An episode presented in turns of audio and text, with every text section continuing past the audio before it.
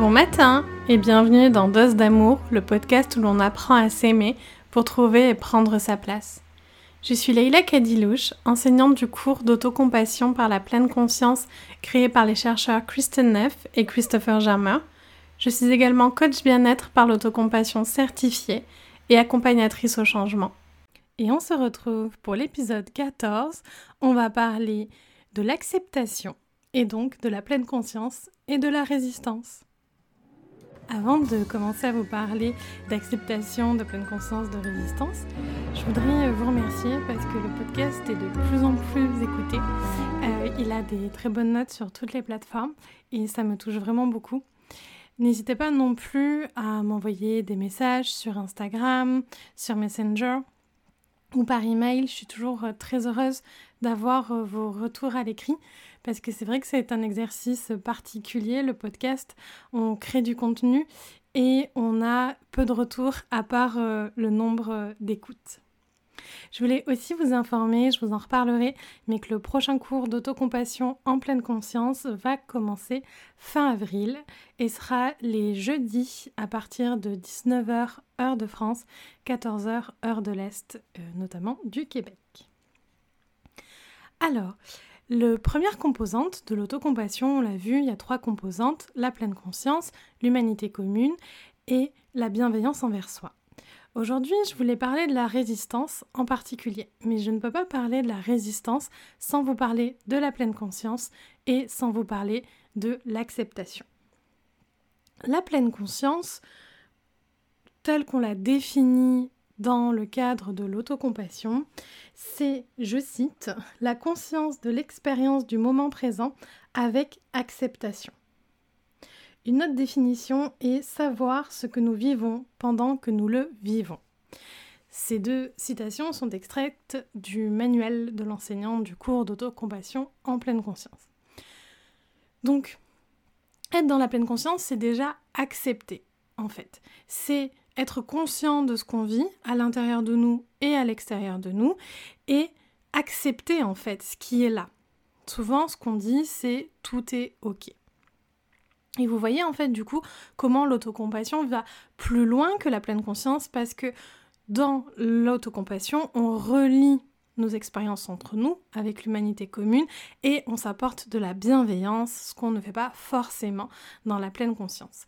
D'expérience, je vous dirais que ça dépend beaucoup des enseignants. J'ai eu des enseignants euh, qui étaient très dans la pleine conscience, une pleine conscience très rigoureuse et n'apportaient pas forcément de bienveillance, mais apportaient du non-jugement.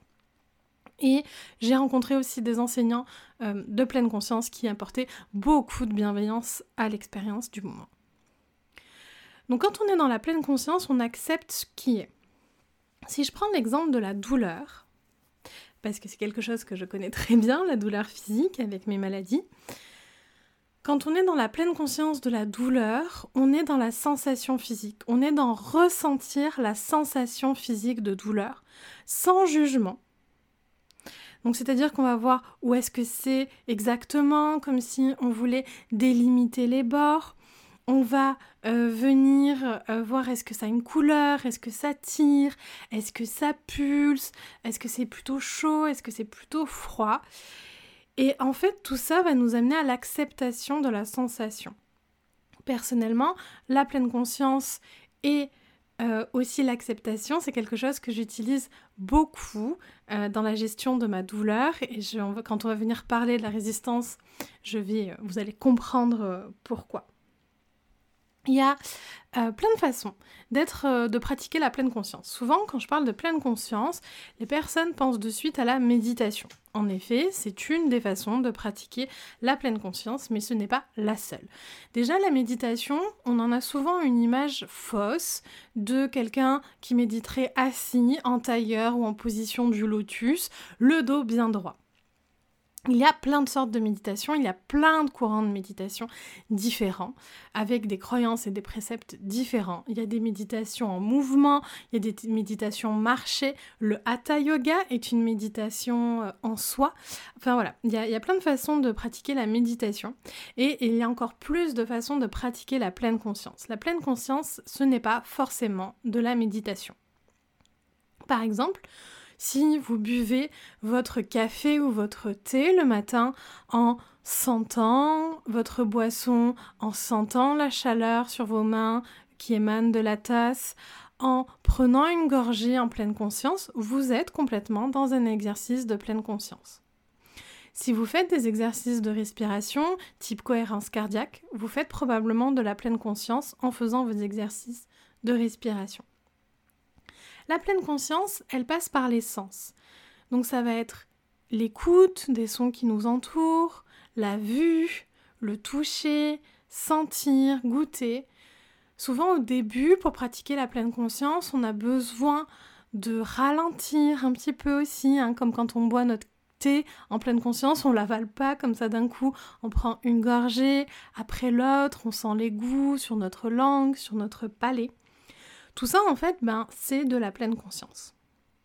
Donc, vous pouvez très bien faire votre natation en pleine conscience, faire votre marche, votre vélo en pleine conscience. Vous pouvez cuisiner en pleine conscience. C'est absolument merveilleux de cuisiner en pleine conscience.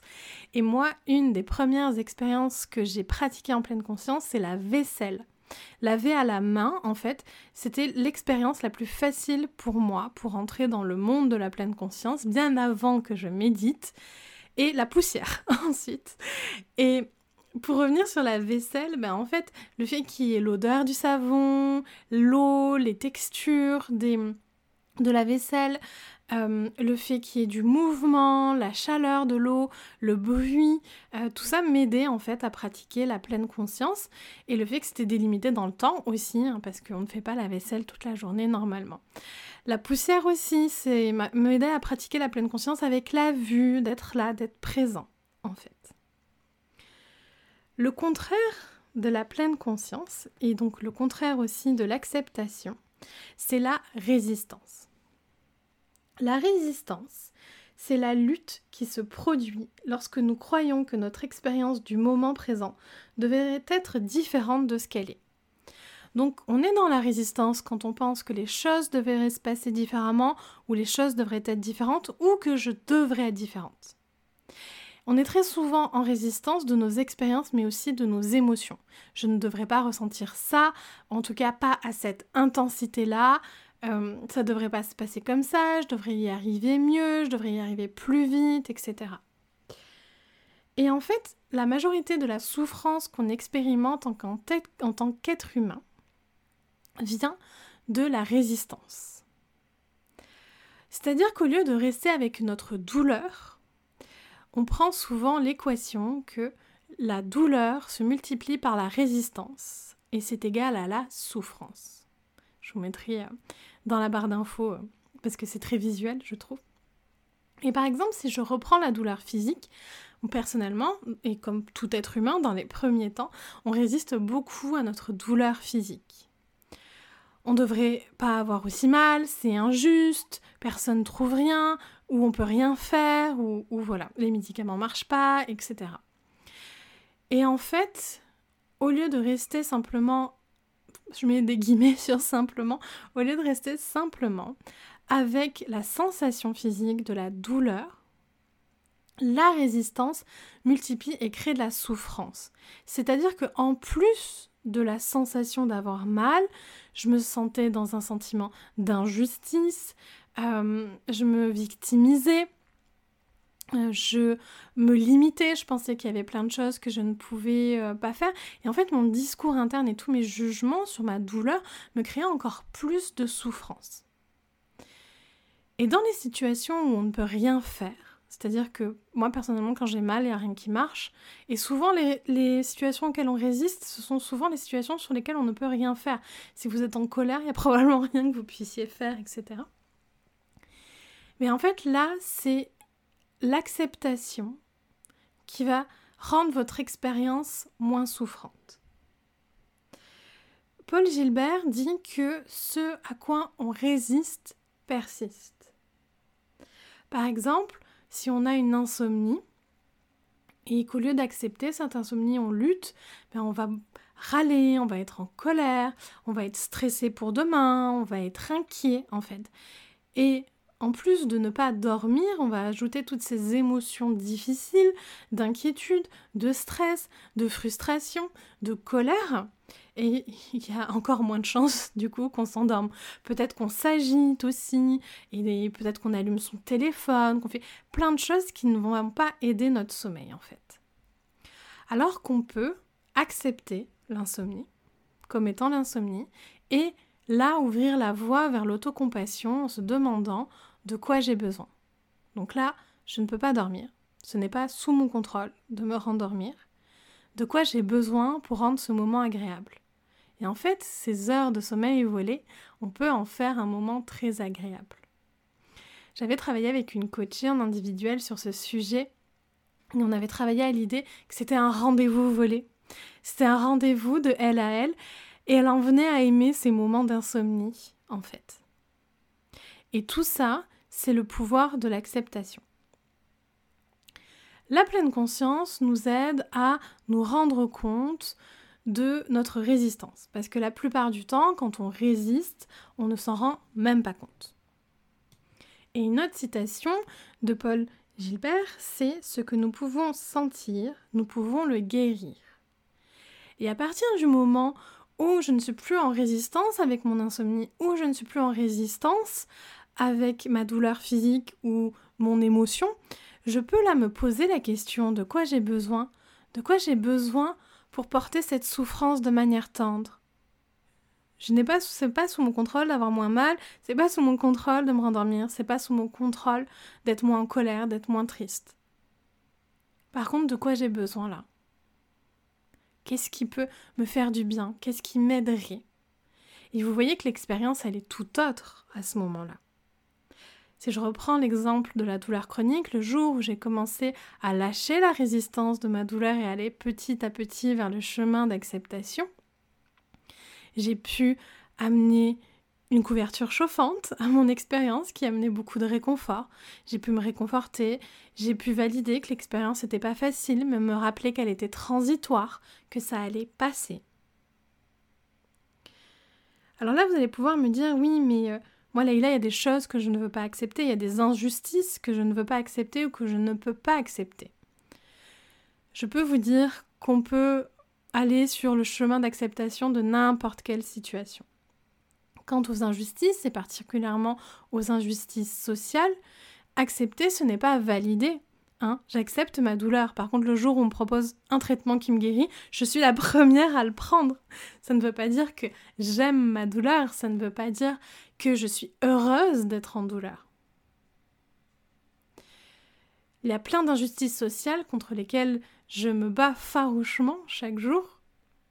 La grossophobie, le racisme, le sexisme, pour en citer que quelques-unes.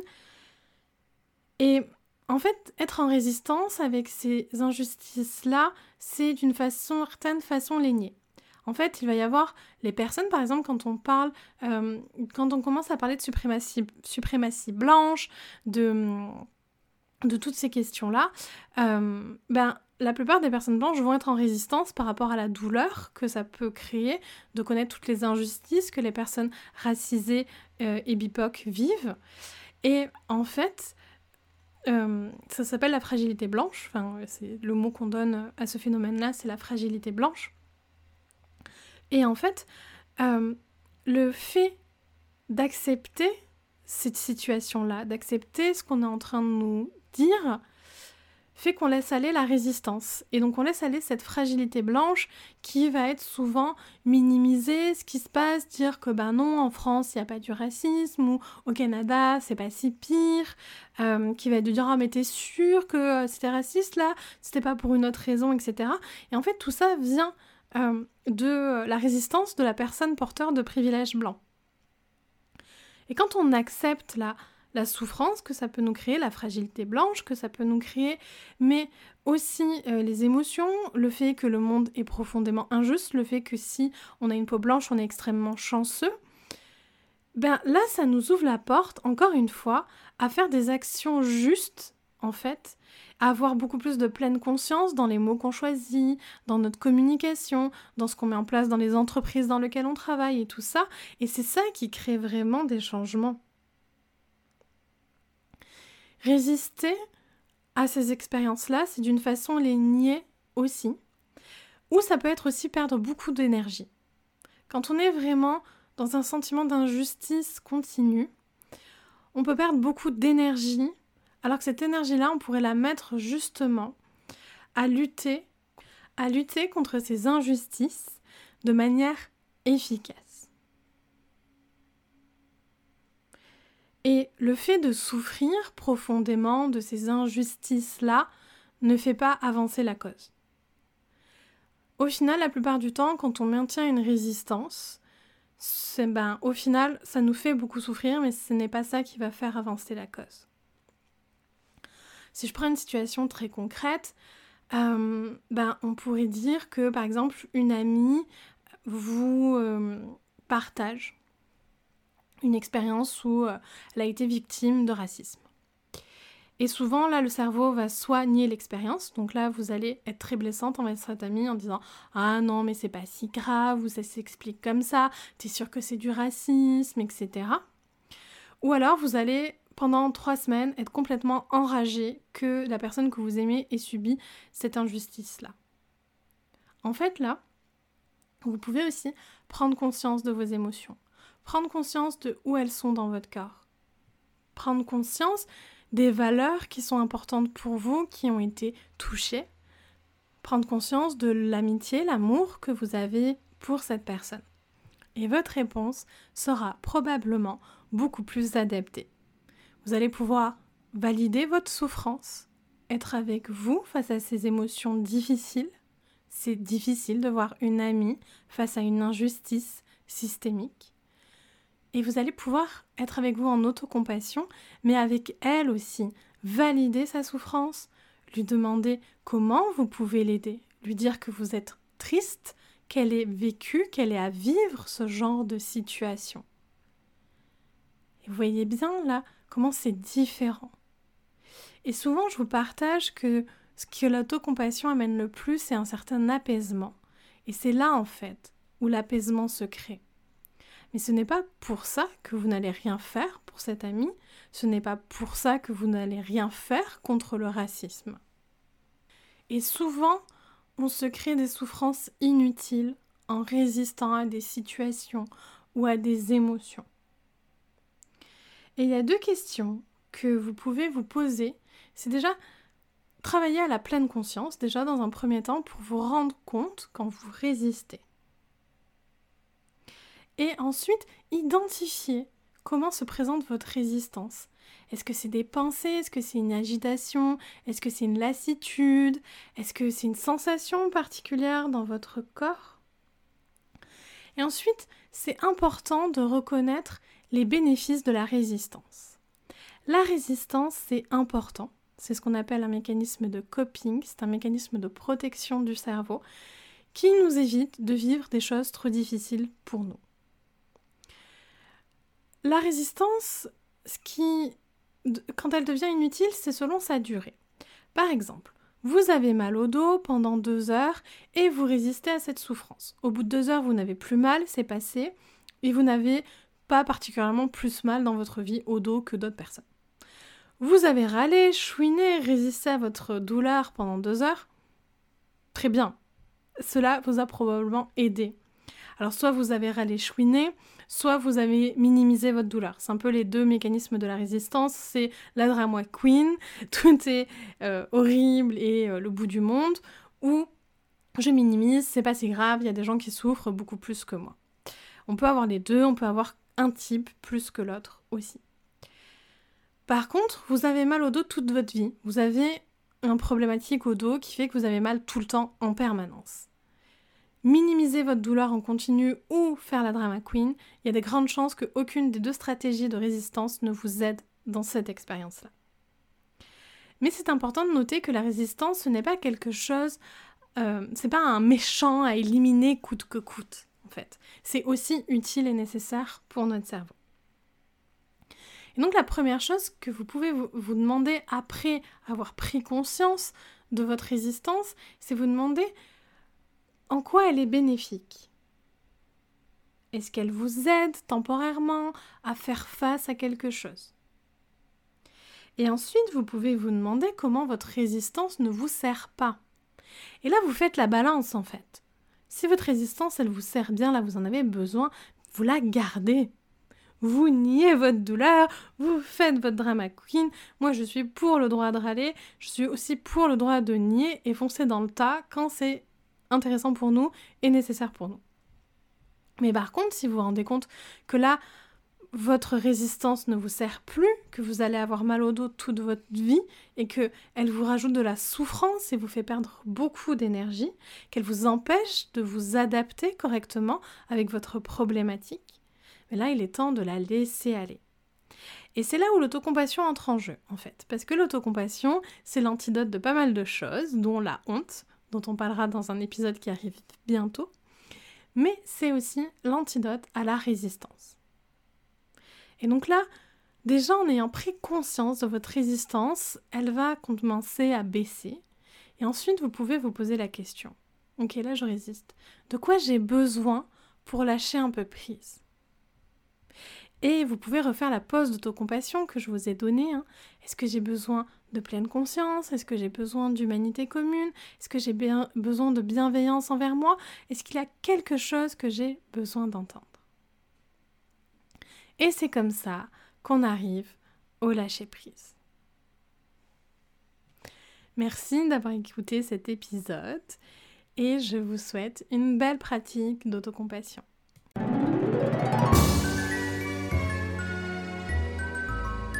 Merci d'avoir écouté cet épisode jusqu'au bout. Si tu as aimé ce podcast, tu peux mettre un petit cœur ou un commentaire et le partager sans oublier de t'abonner. Cela m'aide beaucoup et c'est la meilleure façon de soutenir ce podcast. Si tu as des questions ou si tu veux simplement suivre mes projets, je t'invite à me rejoindre sur Instagram ou Facebook leila.lklcoaching. Je répondrai à tous vos messages, j'adore échanger avec vous. Tu pourras notamment savoir plus sur mes accompagnements, la formation Dose d'amour pour apprendre à mettre de la joie et de l'apaisement dans sa vie et les dates des prochains cours d'autocompassion en pleine conscience.